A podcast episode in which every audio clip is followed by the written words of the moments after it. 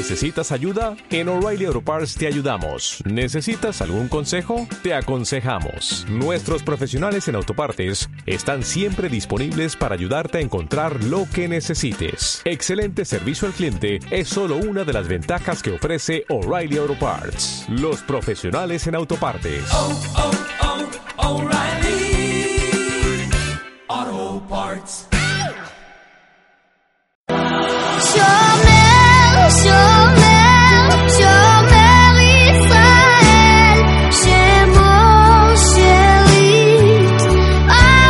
Damos la cordial bienvenida a tu programa Palabras de Vida Eterna. En esta ocasión vamos a estudiar la carta a los hebreos.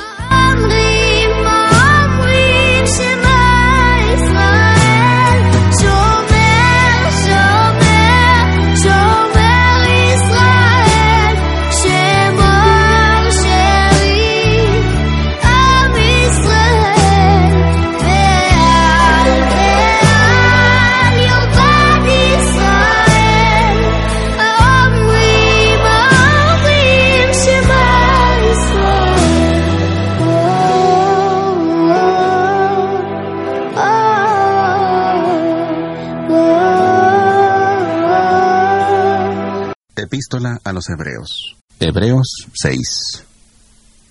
Por tanto, dejando ya los rudimentos de la doctrina de Cristo, vamos adelante a la perfección, no echando otra vez el fundamento del arrepentimiento de obras muertas, de la fe en Dios, de la doctrina de bautismos, de la imposición de manos, de la resurrección de los muertos y del juicio eterno. Y esto haremos si Dios en verdad lo permite. Porque es imposible que los que una vez fueron iluminados, gustaron del don celestial, fueron hechos partícipes del Espíritu Santo, y asimismo gustaron de la buena palabra de Dios y los poderes del mundo venidero, y recayeron, sean otra vez renovados para arrepentimiento, crucificando de nuevo para sí mismos al Hijo de Dios y exponiéndole a la burla. Porque la tierra que bebe la lluvia que muchas veces cae sobre ella y produce hierba provechosa a aquellos por los cuales es labrada, recibe bendición de Dios. Pero la que produce espinos y abrojos es reprobada, está próxima a ser maldecida y su fin es ser quemada. Pero en cuanto a vosotros, amados, estamos persuadidos de cosas mejores, pertenecientes a la salvación, aunque hablamos así, porque Dios no es injusto para olvidar vuestra obra y el trabajo de amor que habéis mostrado hacia su nombre, habiendo servido a los santos y sirviéndolos aún. Pero deseamos que cada uno de vosotros muestre la misma solicitud hasta el fin, para plena certeza de la esperanza, a fin de que no os hagáis perezosos, sino imitadores de aquellos que por la fe y la paciencia heredan las promesas. Porque cuando Dios hizo la promesa a Abraham, no pudiendo jurar por otro mayor, juró por sí mismo, diciendo, De cierto te bendeciré con abundancia y te multiplicaré grandemente. y habiendo esperado con paciencia, alcanzó la promesa. Porque los hombres ciertamente juran por uno mayor que ellos, y para ellos el fin de toda controversia es el juramento para confirmación. Por lo cual, queriendo Dios mostrar más abundantemente a los herederos de la promesa la inmutabilidad de su consejo, interpuso juramento, para que por dos cosas inmutables, en las cuales es imposible que Dios mienta, tengamos un fortísimo consuelo los que hemos acudido para asirnos de la esperanza puesta delante de nosotros, la cual tenemos como segura y firme ancla del alma, y que penetra hasta dentro del velo, donde Jesús entró por nosotros como precursor, hecho sumo sacerdote para siempre, según el orden de Melquisedec. Es muy importante este capítulo 6 del libro de Hebreos porque nos está aclarando varias cosas eh, importantes para un cristiano, para un eh, verdadero israelita. Y para entender cómo había terminado el capítulo 5, porque vemos que es una continuación. El 5, el 4 eh, y el, el 6, ¿no? Son continuaciones. Empieza, el capítulo 5 había terminado con la advertencia contra la apostasía. ¿Qué es la apostasía? Cuando el pueblo va cambiando la forma que Dios le estableció por formas que el mundo le da. Va negándole a Dios y va haciendo las cosas que el mundo le dice. Eso se llama apostasía. Y acá dice así, acerca de esto tenemos mucho que decir y difícil de explicar por cuanto os habéis hecho tardos para oír, dice. El problema también es que la gente, a medida que pasan los años, ya no puede escuchar más. Ya su oído no está para oír las cosas de Dios. Eso es lo que está ocurriendo en este tiempo con mucha gente. No catuveima o gendú. O gendú, pero no gendui. Veas el problema. Por eso se hicieron tardo para escuchar. ¿Y por qué dice eso? Porque debiendo ya ser maestros, después de tanto tiempo, tenéis necesidad de que se vuelva a enseñar, vuelva a enseñar cuáles son los primeros rudimentos de la palabra de Dios y habéis llegado a ser tales que tenéis necesidad de leche y no de alimento sólido. Y acá lo que nosotros queremos saber, cuáles son los rudimentos de la palabra y qué es alimento sólido. Y si vamos al contexto, desde el capítulo 1 hasta el capítulo 4, ¿de qué nos está hablando? Si ustedes tuvieron todos los cultos y entendieron, ¿de qué o de quién nos habló del capítulo 1 hasta el versículo 4 y parte del 5? ¿De quién nos habló? De Yeshua, de que Él es Hijo de Dios, de que Él es nuestro Redentor, de que es nuestro Salvador, de que Él vino a rescatarnos para eh, poder ser parte de su pueblo. Esto es lo que ya deberíamos de saber o no. Esto ya es algo que nosotros tendríamos que ya entender, dice. Pero tengo que explicarle de nuevo a ustedes porque todavía no pueden oír, todavía no pueden comprender realmente quién es Él. Y por ejemplo en el capítulo 2, eh, un ejemplo nomás decía, Versículo 1, por tanto es necesario que con más diligencia atendamos a las cosas que hemos oído, dice. No sea que nos deslicemos, porque si la palabra dicha por medio de los ángeles fue firme y toda transgresión y desobediencia recibió justa retribución, ¿cómo escaparemos nosotros si descuidamos, fíjense lo que dice ahí, una salvación tan grande? Si descuidamos una salvación tan grande, ¿cómo escaparemos? Estaba hablando en el capítulo 2. Y en el capítulo 3, versículo 12 dice, mirad hermanos que no haya en ninguno de vosotros corazón malo de incredulidad para apartarse del Dios vivo. ¿Qué es lo que entonces estaba observando el escritor de Hebreos hacia los hebreos? Pena, peniti, seguro la pende creencia. Ustedes están como a cualquier momento renunciar otra vez. Así están ustedes igualito que nuestros antepasados, los israelitas, aunque vieron milagros, vieron poderes, no pudieron cruzar el desierto. Entonces eso les está advirtiendo.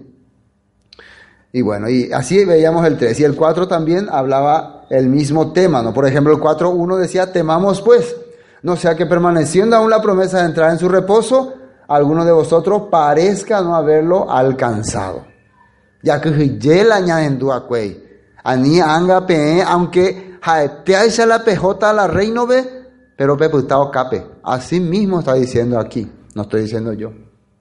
Y arrancamos con el 5 cuando le dice, todavía ustedes no pueden oír, todavía son tardos. agua. Y el versículo 13 dice, y todo aquel que participa de la leche es inexperto en la palabra de justicia porque es niño palabra de justicia significa qué corresponde, qué es lo que Dios quiere que haga una persona. ¿Qué es lo que Dios quiere que vos haga? ¿Cómo quiere Dios que vos ¿Qué es lo que le agrada a Dios? ¿Qué es justo y qué es injusto? dice el escritor de Hebreo que nosotros esas cosas todavía no entendemos, porque somos niños. No entendemos qué es lo que a Dios le agrada y qué no le agrada. ¿Por qué? Todavía no hemos avanzado en las cosas de Dios. Todavía necesitamos que nos diga, Jesús te ama, Juan Carlos, Él te salvó, Él murió por tus pecados, Él derramó su sangre. Ah, ama, a Pepe aputama. Ustedes se dan cuenta que mucha gente así se queda. Habla de Cristo, habla, está bien. Para comenzar a explicar a una persona sobre la, la vida de fe, ¿de quién tiene que hablarle? De Cristo. Pero la gente toda la vida quiere escuchar de Cristo nada más.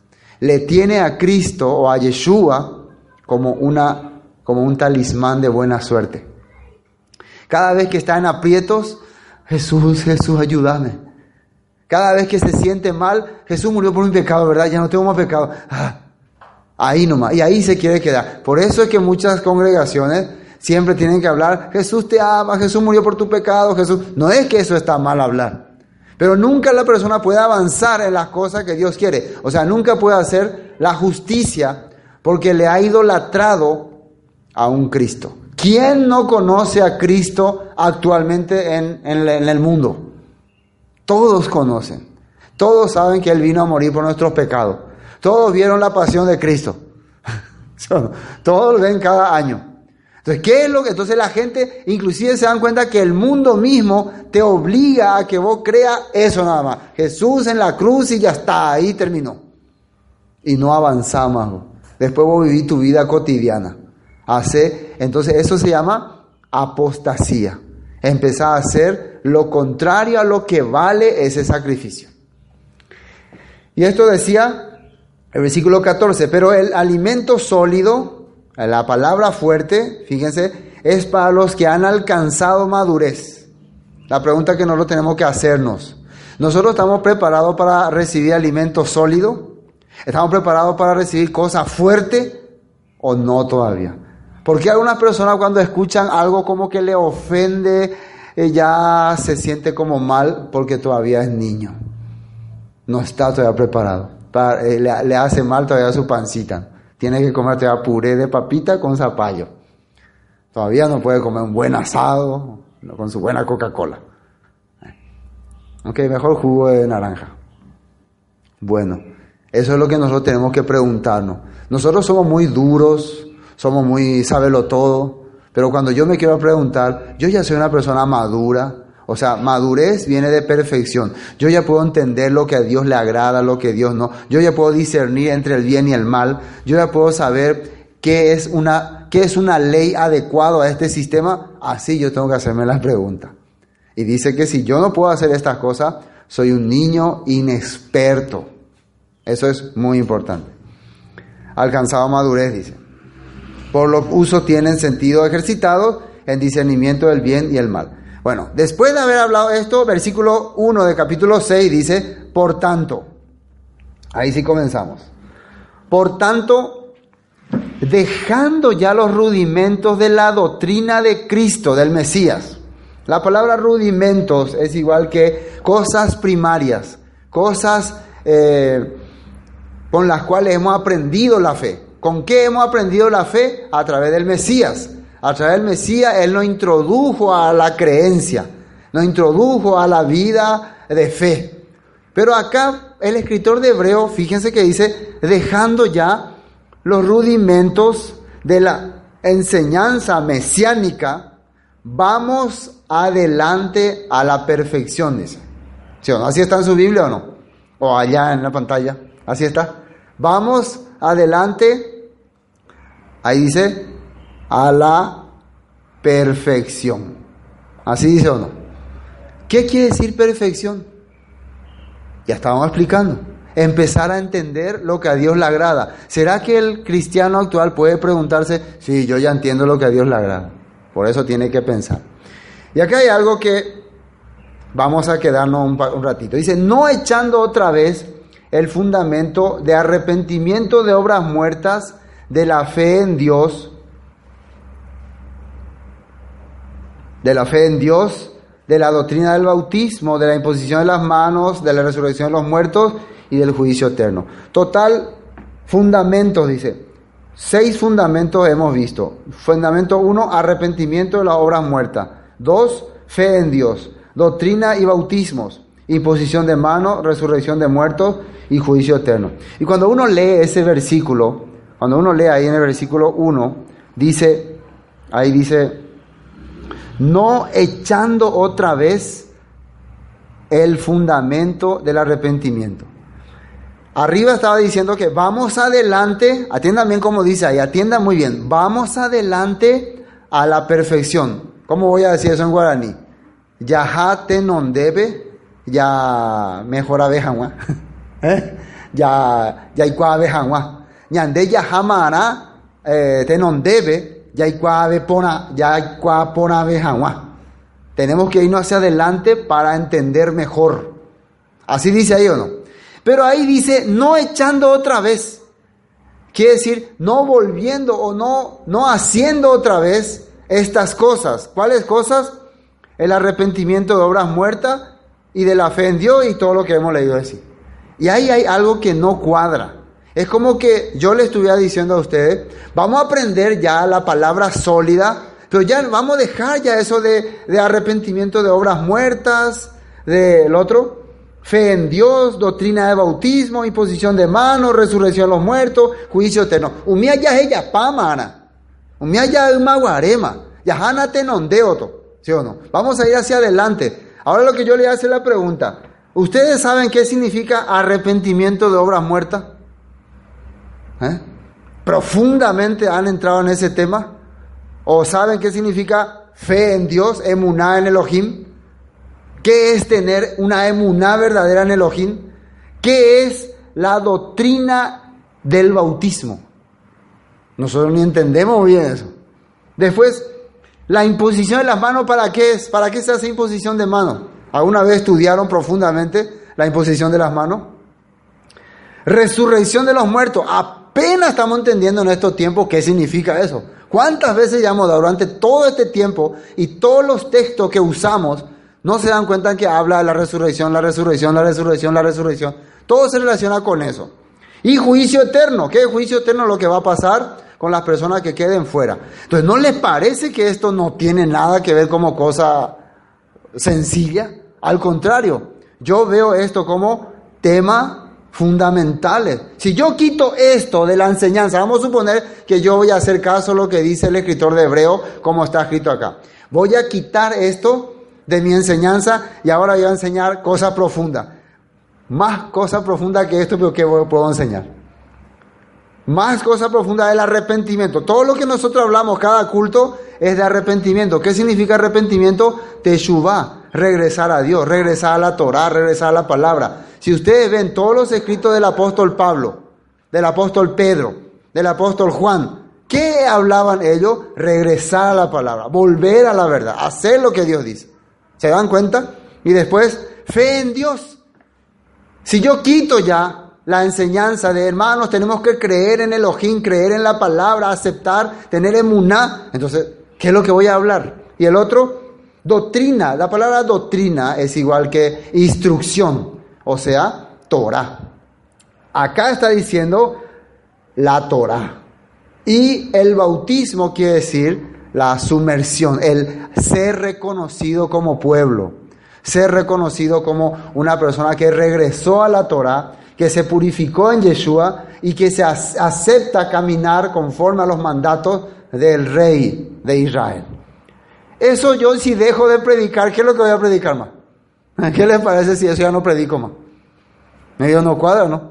Y el otro, imposición de mano. La imposición de mano es la autoridad, es darle, tener la capacidad de darle autoridad a una persona para que avance en la palabra, para que predique la palabra. Si nosotros no preparamos personas para que prediquen la palabra, entonces, ¿qué es lo que vamos a hacer? Entonces, parece que esto es rudimento, esto es algo importante, esto es algo eh, profundo ya. ¿A quién le vamos a preparar para que anuncie la palabra? A gente que está capacitada. No podemos dejar esto. Y el otro, resurrección de los muertos. ¿De qué, qué significa la resurrección de los muertos?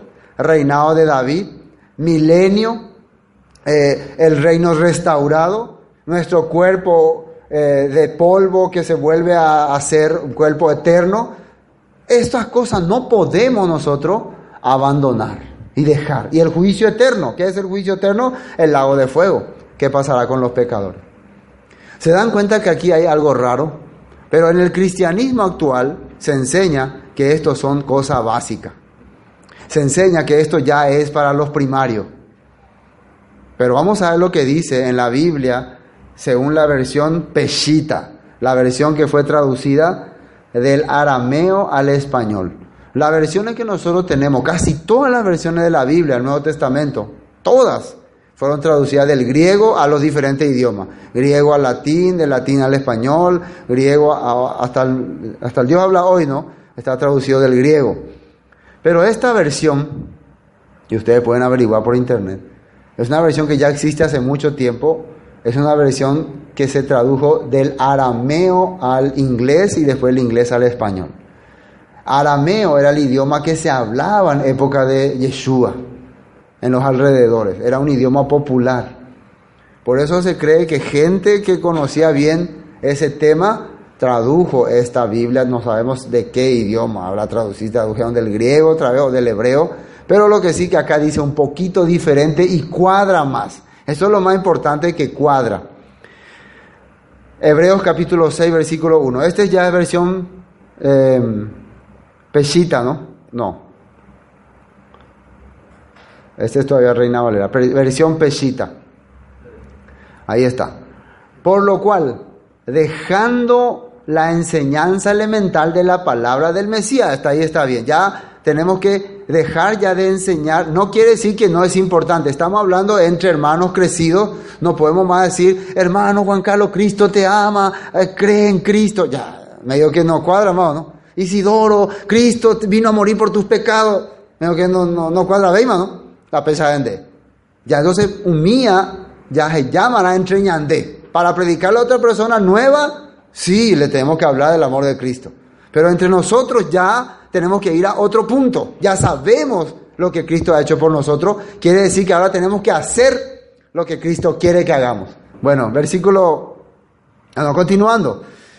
Eh, avancemos hacia la madurez por, y dice aquí, está como con pregunta, ¿por qué colocan ustedes nuevamente otro fundamento al arrepentimiento de obras muertas y a la fe en Dios? ¿Se dan cuenta que ahí dice, ¿por qué colocan ustedes otro fundamento? En Reina Valera, como decía, no echando otra vez el fundamento en arrepentimiento de obras muertas. Es como decir, a nivel allá ya popea, Reina Valera. Haña, pechita va moi, otra cosa con enseñanza cueve. ¿Por qué le agregan otra enseñanza al fundamento de arrepentimiento de obras muertas, eh, fe en Dios, enseñanza al bautismo? ¿Por qué le agregan otra cosa? ¿Y qué sería esa otra cosa? La enseñanza que actualmente el mundo tiene. Actualmente la gente ya no enseña más el arrepentimiento de obras muertas. ¿Qué significa eso? El dejar la vida que estamos llevando, el cambiar tu vida. El, como dijo Yeshua, el que si no arrepentí, todos pereceréis, dijo. El mensaje que él empezó dando dice, arrepentíos y creed en el Evangelio. El tiempo se ha acercado.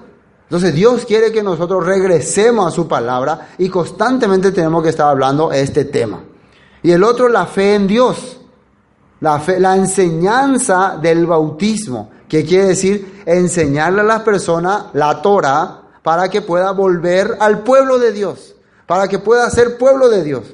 Y quiere decir que la gente puso otro fundamento. Uno de los fundamentos fue que no, nosotros ahora vamos a ir al cielo, o vamos a hacer la iglesia, o ya Dios le dejó a Israel. Todo eso se sacó, eso sería otro fundamento. Pero en esa época había otro tipo de otro fundamento. ¿Se entendió aquí este punto? ¿No es tan complicado o es complicado? O voy a explicar otra vez. Bueno, Reina Valera, en dos sencillas palabras voy a decir. Reina Valera dice, ya tenemos que dejar los fundamentos de arrepentimiento, fe en Dios, bautismo, resurrección, em, imposición de mano. Pero la Biblia pesita dice, ¿por qué le pusimos otra enseñanza encima de eh, imposición de mano, fe en Dios? Eso está diciendo. Quiere decir que lo que está queriendo enseñarnos es que no es que tenemos que dejar, sino que ¿por qué dejamos? Eso es la verdad. ¿Por qué hemos dejado esta enseñanza? Quiere decir que al revés está escrito en la Biblia. No tenemos que dejar de enseñar el arrepentimiento de horas muertas. No tenemos que dejar de enseñar la, la- la doctrina del bautismo, la fe en Dios. ¿Se entiende perfectamente o no? Y ahí sí va a cuadrar con todo lo que estamos diciendo arriba y abajo. Entonces podemos entender que el alimento sólido que está hablando el escritor de Hebreo son estos puntos que están acá. que el pueblo ha dejado, que los hebreos estaban dejando, que los hebreos estaban ya enfocándose en otro punto, en otras cosas, y ya no estaban enseñando lo que realmente tiene que enseñar un verdadero creyente. Así está diciendo la Biblia. Bueno, creo que entendimos bien este punto. Ahora, versículo 2. Ese ya leemos la enseñanza del bautismo, de la imposición de las manos, de la resurrección de los muertos y del juicio eterno. Y esto haremos si el Señor lo permite. ¿Qué quiere decir esto? Vamos a seguir aprendiendo y enseñando estas cosas si Dios lo permite. O lo que quiere decir que vamos a dejar esta cosa si Dios lo permite. Dos cosas podemos entender acá. Jaco aya heyata, Dios permitió ñande. O con aya yapota, Dios permitió ñande. Yo creo que lo segundo. Estas cosas vamos a cumplir si Dios nos ayuda. Nos ayuda a seguir la palabra de Dios. Bueno, volvamos a la Reina Valera tradicional. Pero voy a ir entrando también en Dios habla hoy, porque hay textos aquí un poco complicados que yo quiero hablar con el Dios habla hoy. Versículo 4, ¿no? Porque es, y es otra cosa que es importante. Miren lo que dice acá. Justamente después de haber hablado de estos seis puntos de doctrina sólida, dice, porque es imposible que los que una vez fueron iluminados y gustaron del don celestial y fueron hechos partícipes del Espíritu Santo. Atiendan bien, acá sale la palabra imposible. Los que una vez fueron iluminados y gustaban del don celestial y fueron hechos partícipes del Espíritu Santo y asimismo, versículo 5, gustaron de la buena palabra de Dios y los poderes del siglo venidero. Los poderes del siglo venidero quiere decir que entendieron todas las cosas de Dios. Y acá sale la palabra recayeron. Y recayeron. Sean otra vez renovados para arrepentimiento, crucificando de nuevo para sí mismo al Hijo de Dios y exponiéndole al vituperio. ¿Qué quiere decir esto? Una persona que aprendió toda la palabra de Dios, experimentó todas las cosas de Dios, vio todo lo que Dios hizo y decidió darse, eh, echarse a un costado, ya no puede volver más al camino correcto. Esto es muy importante que uno entienda. Hay, veces que uno toma como a la ligera nomás, como que livianamente. Va a llegar el tiempo que no vas a querer creer más en Dios. Va, a ocurrir lo mismo que pasó con, con el faraón. Exponiéndole al vituperio quiere decir ponerle de burla a Jesús. Es como que Jesús, todo lo que hizo fue de balde. Cuando vos estás, eh, en- como quien dice, en su cara haciendo las cosas contrarias, es como que vos te burlás de él. Está burlándote de Jesús. Entonces vas a llegar a tener un corazón de que no vas a más querer oír nada y sí o sí quedaste fuera. ¿Se dan cuenta de lo que está diciendo acá? Si es que está aprendiendo la palabra, está escuchando la palabra y te va al otro lado, es imposible que vuelva a haber arrepentimiento en tu corazón. Y vamos a ver por qué. ¿Por qué muchos recaen? ¿Cuál es la causa de la recaída de muchas personas? Y muchas personas recaen por sistema, por vergüenza, porque no quiere pasar humillación ante otro, o por- porque tiene otra cosa que hacer. Vamos a ver lo que dice acá, quiero leer unos textos. Em, Juan capítulo 12, Juan capítulo 12, versículo 42. Fíjense lo que dice ahí. ¿Por qué la gente recae? Juan 42. Dice, con todo eso, eh, Juan, perdón, 12, 42. Aún de los gobernantes, fíjense lo que dice ahí, muchos creyeron en él, pero a causa de los fariseos no lo confesaban para no ser expulsados de la sinagoga. Mucha gente cree, acepta, escucha, aprende, pero hay algunas cosas más importantes. Su prestigio, su posición, su, su familia, su gente, etc. Entonces prefiere callarse nomás, por no ser expulsado de la sinagoga. Y el versículo 43 que dice, porque amaban más la gloria de los hombres que la gloria de Dios. Yo la verdad entiendo que la persona que prefiere, y esto voy a decir con sinceridad, la persona que prefiere estar en cualquier reunión, en cualquier actividad, antes que reunirse con su hermano, este versículo le cuadra. Ese es su versículo ideal. En serio. No vamos a hablar muy fuerte. ¿no? Una persona yo prefiero estar en cualquier reunión, cualquier lado. Si no me queda otra, voy a estar acá en la iglesia. Si tiene ese corazón, ¿no? Este es su versículo. Tiene que poner en su cabecera. Porque amaban más la gloria de los hombres que la gloria de Dios. Le gusta más los paseos, los viajes, la ceremonia, todo lo que el mundo hace que estar reunido con sus hermanos. Esa es la respuesta de Dios. Entonces, cuando vos estás rechazando la reunión de tus hermanos, la reunión donde está aprendiendo la palabra de tu Dios, por alguna actividad del mundo, 100% mundana, quiere decir que vos amás más la gloria de los hombres que la gloria de Dios. O puede ser alguna cosa. No, amo a Dios, pero me gusta ese lugar, pero amo a Dios. Identificate, que se identifique cada persona realmente. Otro texto ahí en San Juan mismo, capítulo 9, versículo 22. Juan 9, 22. Esto es cuando le preguntaron a, a los padres de un, uno que fue sanado, ¿este es tu hijo o no? Y miren lo que él responde. Eh, esta familia, esto, este matrimonio, ¿cómo responde? Esto dijeron sus padres, a los fariseos le están hablando, eh, Juan 9, 22, porque tenían miedo de los judíos, por cuanto los judíos ya habían acordado que si alguno confesase que Jesús era el Mesías, fuera expulsado de la sinagoga.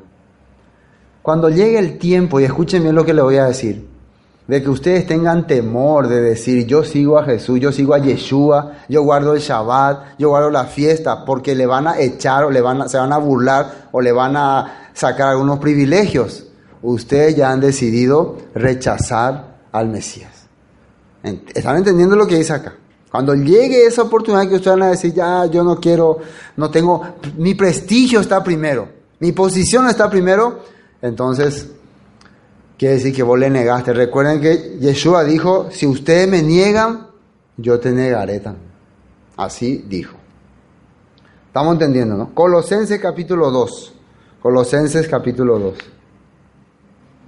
Colosenses capítulo 2. Estamos en el contexto de Hebreos capítulo 6, 4. ¿no? Versículo 8. Atiendan bien lo que dice acá. Mira que nadie os engañe por medio de filosofías y huecas sutilezas según las tradiciones de los hombres, conforme a los rudimentos del mundo y no según el Mesías. Cuando recuerden que siempre cuando habla del Mesías, cuando dice exactamente el Mesías se refiere al reino, porque el Mesías es un título de un rey. No es el nombre de un hombre nada más. El Mesías, o sea, Cristo no es el nombre de una persona, es título de un rey. Entonces, cada vez que está hablando según el Mesías, según el rey, es el ungido. Entonces, si él es un rey, el ungido está refiriéndose a su reino.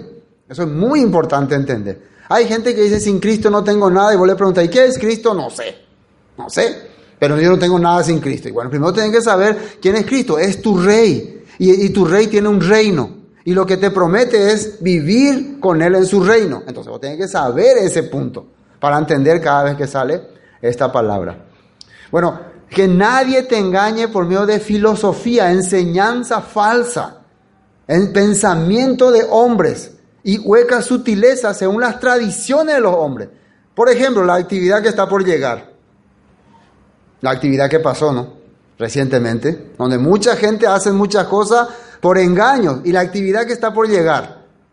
La actividad que pasó es de una religión determinada, ¿sí o no? Pero la actividad, la actividad que está por llegar, todas las religiones están de acuerdo, ¿no? O sea, aunque algunas religiones dicen, no, ellos están equivocados, adoran imagen, caminan, pero ellos ahora van a estar adorando su arbolito de pino y van a estar adorando a su barbudo, ¿sí o no? Entonces, ¿qué diferencia hay? Igual van a tener ídolos e imágenes o cualquier cosita, globito o foquito. Entonces, igual están siguiendo tradiciones, pero miran a otros como más tradiciones y menos tradición. No, cuidado, dice. Que lo que hagan ustedes no sea de acuerdo a las tradiciones de los hombres. Eso es muy importante que nosotros podamos entender.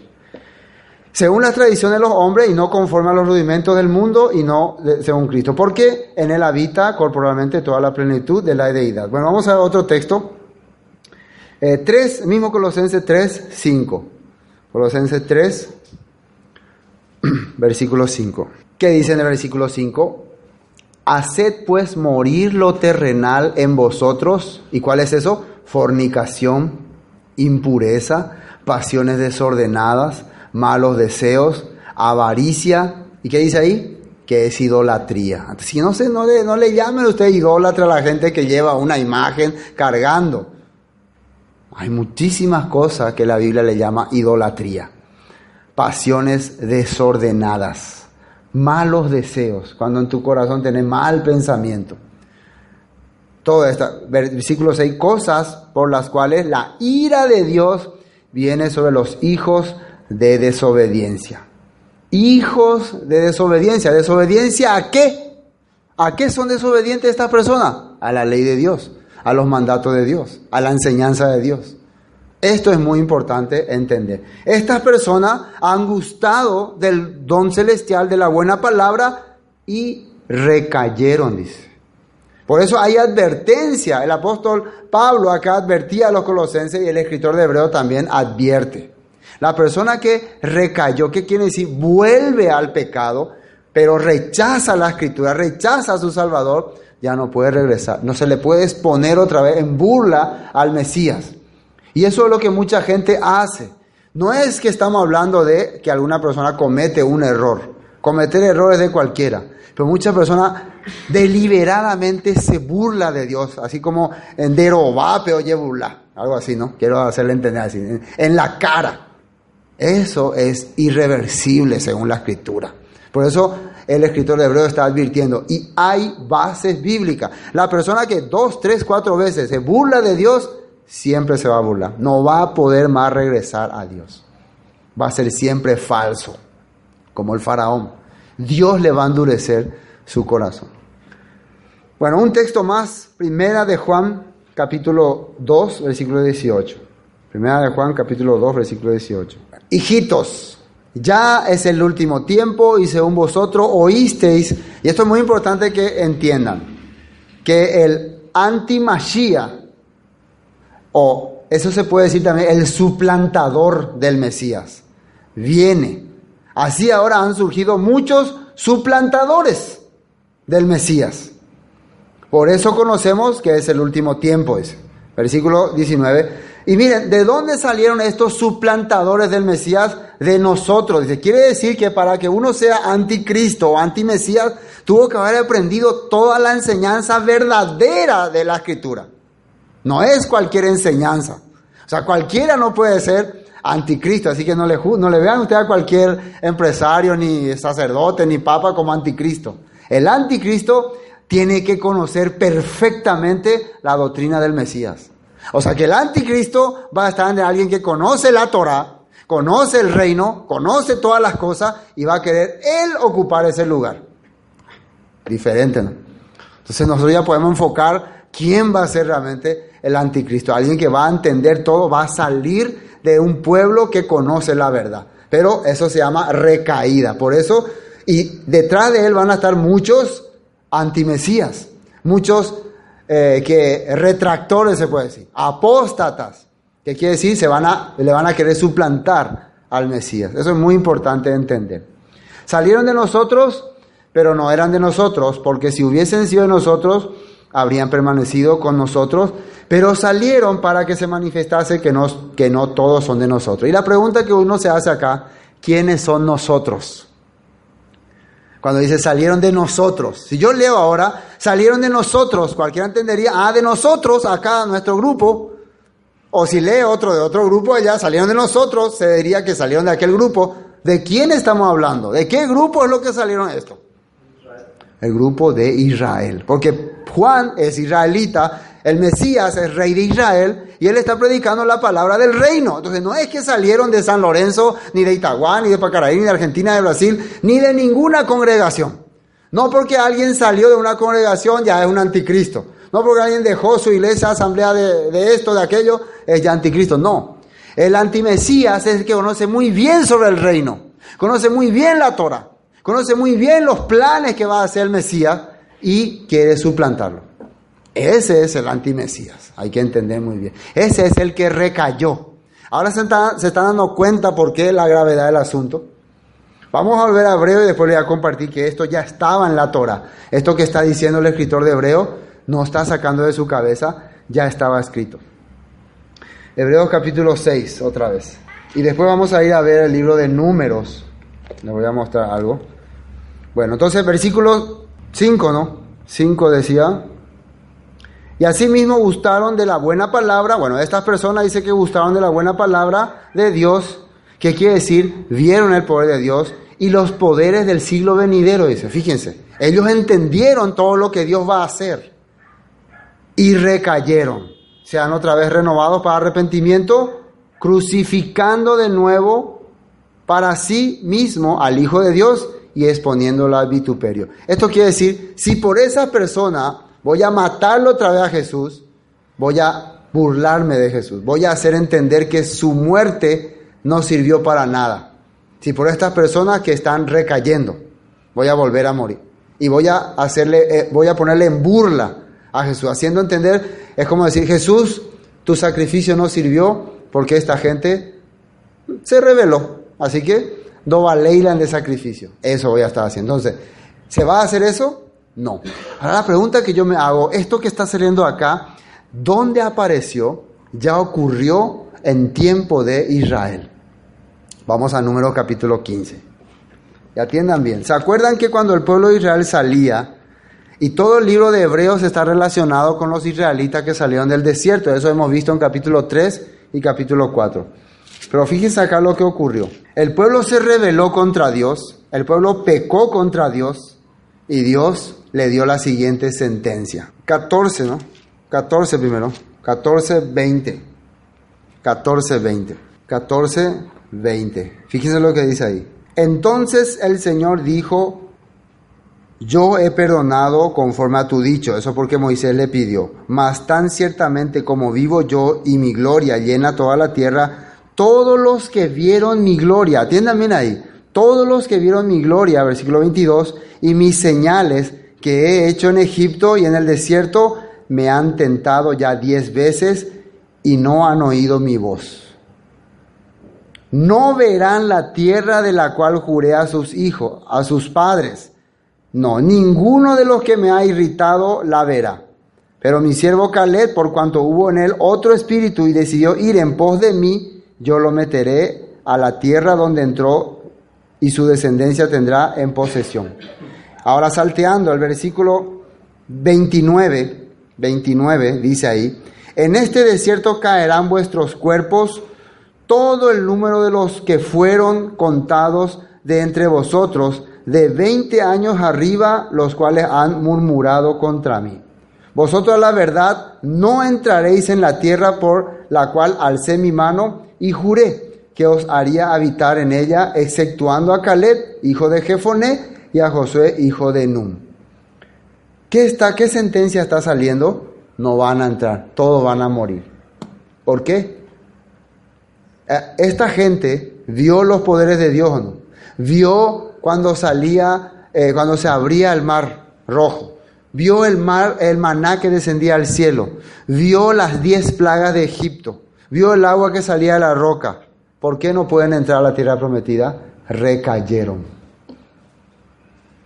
Menospreciaron. Hermano, ustedes cada vez que están escuchando la palabra, están viendo todas estas cosas. Están siendo testigos porque está escrito. No me pueden decir que no es así. ¿Por qué se anima la gente a rechazar algo que está escrito? Es lo mismo que estuviéramos diciendo, no acepto, no me interesa, voy a vivir como quiero vivir. Y bueno, aquí te vas a quedar, en esta tierra, como los israelitas en el desierto. Eso es muy serio. Bueno, eso significa ese punto. Volvamos a Hebreos. Vamos a Hebreos. Pero no todo está perdido. Hay esperanza. Miren el ejemplo que da en el versículo 7. Porque la tierra que bebe la lluvia que muchas veces cae sobre ella y produce hierba provechosa, ¿a quiénes? Dice, a aquellos por los cuales es labrada. La lluvia cuando cae cubre la tierra, dice, y la tierra bebe esa agua y el provecho la aplican la, la tierra que es labrada, dice. ¿Sí o no? ¿Qué quiere decir labrada? Trabajada. Apto para cultivo. Quiere decir que Dios envía su palabra a todos ustedes le está enviando. Pero como ustedes no quieren que su vida sea labrada, que se interrumpa, que se les toque nada, entonces no aprovecha esa agua, corre otra vez de balde. Esa agua no funciona, no les da provecho a ustedes. Ah, es como que agua que cae de balde. Cuando cae el agua en un terreno que se labró, ustedes que conocen el campo, que se labró bien, bendiciones para esa gente. Empiezan a salir los productos. Una tierra bien labrada. Pero una tierra que no está labrada, así como por ejemplo por acá, ¿qué sale? ¿Qué sale una tierra que no está labrada? Y ahí dice, recibe bendición, dice. Pero la que produce espinos y abrojos es reprobada, está próxima a ser maldecida y su fin es ser quemada. O sea, la tierra que produce abrojo, ¿qué clase de tierra es? ¿Saben qué abrojos, espinos? ¿De qué se está refiriendo? ñanandí, así se puede decir, ñanandí, ñaná, etaité por la ñaná ave. Porque es una tierra que no se labra, no se cuida, no se trabaja, entonces crece todo de balde. ¿Y qué hacemos nosotros cuando una tierra produce todo ñaná, ñanandí, abrojos, espinos? Le aplicamos machete, rastrillo, juntamos y quemamos. ¿Sí o no? Quiere decir que la palabra de Dios está cayendo por todos. Pero algunos permiten que su vida sea labrado, que sea manifestado. Entonces es aprovechado y produce fruto y es bendecido, dice esa persona. Pero otros, no, no, no, no, yo aquí nomás, yo no quiero que me toquen, yo que venga nomás el agua, que caiga nomás así. Entonces vas a crecer sin orden. Vas a crecer como un ñanandí, como un yuyo, un yuyito de la calle, que cuando venga alguien a corpir te va a sacar. Eso es muy importante. Los que limpian el terreno cuando está labrado, la- la- las plantas, las mandioca o la- las cosas que se cultivó en orden, siempre queda ahí cortado y lo- los, las malezas se cortan. Es igual que nuestra vida también. Dios está comparando así. Versículo 9. La esperanza para nosotros. Pero en cuanto a vosotros, oh amados, estamos persuadidos de que cosas mejores y que pertenecen a la salvación, aunque hablamos así. En cuanto a nosotros, dice, en cuanto a vosotros. Quiere decir que, aunque está siendo duro el escritor de Hebreo, le está dando esperanza. Ustedes tienen esperanza. Le estoy hablando cosas duras, pero no le estoy tirando condenación. PM Guaná, hoy la esperanza, dice. PM Perecó la esperanza. Estamos persuadidos de cosas mejores y que pertenecen a la salvación, aunque hablamos así, aunque eh, y duro la yaea, pero sabemos que a usted le va a beneficiar porque le va a hacer pensar y le va a hacer cambiar y le va a hacer avanzar. Versículo 10. Porque Dios no es injusto. Miren lo que dice ahí. Para olvidar vuestra obra y el trabajo de amor, de ajaba, que habéis mostrado hacia su nombre, habiendo servido a los santos y sirviéndoles aún. ¿Quiénes son los santos? Los kadosh, ¿no? Los, apartados, los separados. Quiere decir que Dios está considerando la vida que estamos llevando. Podemos tener muchos errores, podemos equivocarnos mucho, pero onda ya huevían. ¿Se entiende esto, no? El que huevi poti. no, tenemos que retroceder, dice. Ese es la clave.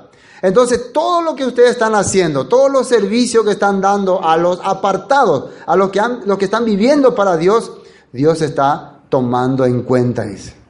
Dios está considerando. Y vamos a un texto, Mateo 5.10, que hablaba de ese punto. Mateo 5.10. ¿Qué va a ocurrir con la gente en el futuro? Por el Mesías, por el nombre del Mesías. Mateo 5:10 dice así, Bienaventurados los que padecen persecución por causa de la justicia, porque de ellos es el reino de los cielos. Fíjense, bienaventurados, felices. Bienaventurados sois cuando por mi causa os menosprecien, se puede decir, y os persigan y digan toda clase de mal contra vosotros. Ahí que dice, mintiendo, no diciendo la verdad. Si alguien dice algo contra vos y es la verdad, no vaya a decir que, ah, me está calumniando. Si es mentira, sí, soy bienaventurado. Si alguien miente en tu contra, pero si es la verdad, pensá dos veces. Pensado a veces. No haya poner, porque mucha gente habla la verdad, ¿sí o no? Muchas veces la verdad lo que dice. Entonces acá dice, mintiendo. Gozaos y alegraos, porque vuestro galardón es grande en los cielos, porque así persiguieron a los profetas que fueron antes de vosotros. Esto está diciendo Yeshua. Vamos a Hebreos, vamos a terminar ya. Bueno, porque Dios, es Dios no es ju- injusto para olvidar vuestra obra y el trabajo de amor que habéis mostrado hacia su nombre, habiendo servido a los santos y sirviéndoles aún. Versículo 11. Pero deseamos que cada uno de vosotros muestre la misma solicitud hasta el fin, para plena certeza de la esperanza. Nosotros queremos que esto que ustedes están creyendo hasta el fin mantengan continuamente, a fin de que no os hagáis perezosos, sino imitadores de aquellos que por la emuná, por la fe y la paciencia heredan las promesas. Fíjense, cómo una persona hereda las promesas por la emuná. ¿Qué es emuná? Fe, fidelidad a la escritura, fidelidad a la palabra. Vos no podés heredar algo que no aprendiste, que no entendiste, que no conociste. Lo que vos heredás es lo que Dios te enseñó a través de la palabra, a través de la escritura, y vos cumpliste como estaba ahí establecido. Y la paciencia, dice, es eh, aprendiste y por causa de eso muchas veces vas a tener persecución, problemas, eh, malos pensamientos, cosas erróneas, pero sí, seguiste adelante. Dai pollo de movedía. Las promesas. Heredan las promesas. ¿Quiénes serían los que heredan las promesas? ¿Para quién eran las promesas? ¿A quién Dios le había prometido bendición? A Abraham y a su descendencia. ¿Qué le había prometido? Una tierra, un reino, un país, un rey, una vida eterna. Esas son las promesas. Amén. Versículo 13. Porque cuando Dios hizo la promesa a Abraham, fíjense, no pudiendo jurar por otro mayor, juró por sí mismo. ¿Qué quiere decir eso? Abraham, Dios no podía jurar por alguien. Te juro por... ¿Por quién podía jurar? ¿Cómo le podía jurar a Abraham? Abraham, te juro por... A ver, ¿por quién podía? No, por yo, mante, porque él es el único más grande. Entonces, no, nosotros, por ejemplo, yo, por ejemplo, si le quiero decir algo a Juan Carlos, te juro por el presidente. le voy a nombrar a alguien más grande, ¿no? Normalmente era costumbre en la antigüedad de jurar por algunas deidades, por algún ser supremo o por algún antepasado. Por ejemplo, te juro por nuestro padre Abraham, así. Era, era común eso. Pero acá dice que Dios no tenía por quién jurar. ¿Y por quién juró? Por él mismo, dice. Porque cuando Dios hizo la promesa a Abraham, no pudiendo jurar por otro mayor, juró por sí mismo, diciendo, de cierto te bendeciré con abundancia y te multiplicaré grandemente. Fíjense cuando está hablando de promesa, directamente va a Abraham, va a lo que Dios le dijo a Abraham, que le prometió una tierra y eh, cosa abundante. Después, y habiendo esperado con paciencia, alcanzó la promesa. Con mucha dificultad Abraham dejó su tierra, se fue con su esposa, muchos años él no tenía hijos, seguía, muchas veces recayó, o sea, muchas veces tuvo debilidad. Se fue a Egipto, Dios le enseñó a traer la fe, pero nunca abandonó el camino de Dios. Hasta el final él siguió, aunque vivió en tiendas. Pero dice que alcanzó la promesa. Así dice en la Biblia, vio a su hijo Isaac, vio a la promesa que Dios le había dado y del cual saldría la nación de Israel y del cual vendría la simiente prometida. Porque los hombres ciertamente juran por uno mayor que ellos y para ellos el fin de toda controversia es el juramento para confirmación. ¿Qué, qué, qué significa esta palabra? Está dando una comparación que eh, para nosotros el fin de, toda, de todo problema es cuando juramos por alguien importante. Te juro, ah, nosotros decíamos, te juro por mi mamá. Decíamos antes, no, no vaya a jurar por tu mamá, te juro por mi papá. Entonces, ah, bueno, así sí te creo, ahí termina toda duda. Generalmente así era antes o no. Te juro por alguien importante, por la Virgen te juro, por Dios te juro. Generalmente así cuando uno hacía, entonces terminaba toda discusión, dice. Juramento para confirmación. ¿Están entendiendo lo que está pasando acá? 17.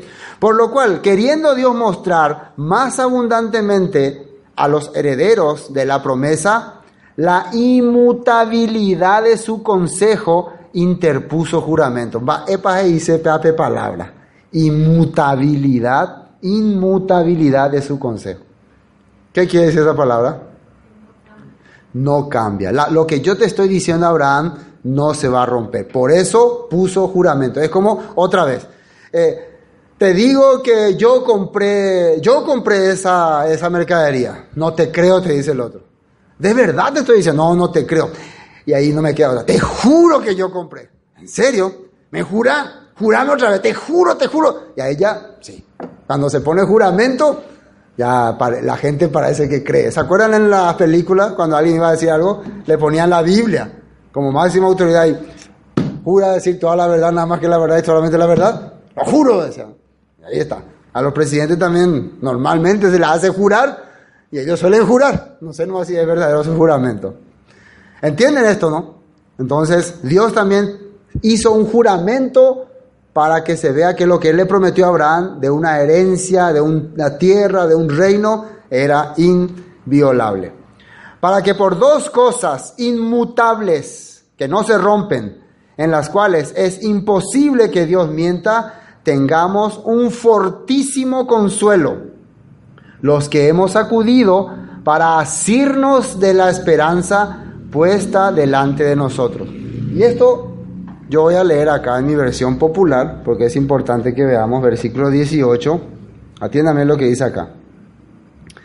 De estas dos cosas que no pueden cambiarse y en las que Dios no puede mentir, recibimos un firme consuelo los que hemos buscado la protección de Dios y hemos confiado en la esperanza que Él nos ha dado. Quiere decir que esta promesa que se le dio a Abraham de que se le iba a dar la bendición, la tierra, iba a ser una promesa de heredar algo, es para nosotros una esperanza. Por eso nos agarramos de esa promesa. Por eso somos herederos de la promesa, como estaba diciendo arriba. Finalmente, versículo 19, la cual tenemos como segura y firme ancla del alma y que penetra hasta dentro del velo. Firme, segura y firme ancla del alma. ¿La ancla para qué se usa? Para que el barco no se mueva. Entonces, eso también es nuestra promesa. Nadie nos va a quitar de esta bendición. Estamos convencidos, dice. Y acá sale y que penetra hasta dentro del velo. ¿Y de cuál velo está hablando? Eso ya tendríamos que ir en el Antiguo Testamento, que cuando Dios darle una promesa de bendición, promesa de perdonarle sus pecados, el sumo sacerdote entraba en el lugar santísimo, entre el lugar santo y el lugar santísimo del tabernáculo había un velo. Y cuando el sumo sacerdote entraba en el lugar santísimo y echaba la sangre, el pueblo era perdonado. Esa era una, eh, una promesa fiable. Entonces ellos tenían esperanza cuando ese sumo sacerdote entraba en ese lugar santísimo porque quiere decir que Dios había conectado con ellos. Recuerden qué significa sumo sacerdote, el que conecta con Dios, el que une con Dios.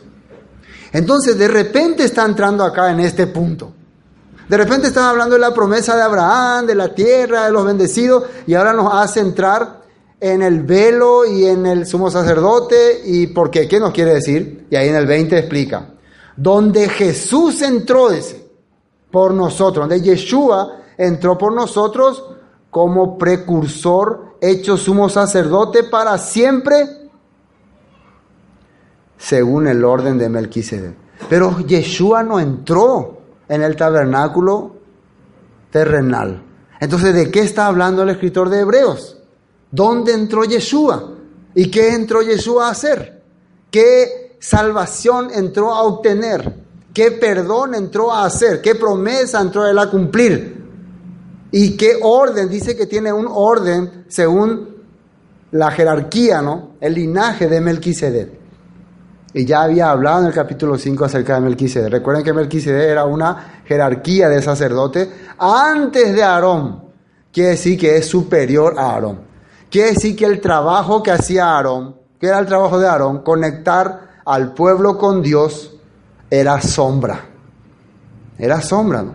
Porque el que de verdad iba a conectar al pueblo con Dios era Yeshua. Pero una conexión que no se iba a romper más. Por eso tenía que entrar en un lugar especial y diferente. Y esos son los temas del capítulo 7.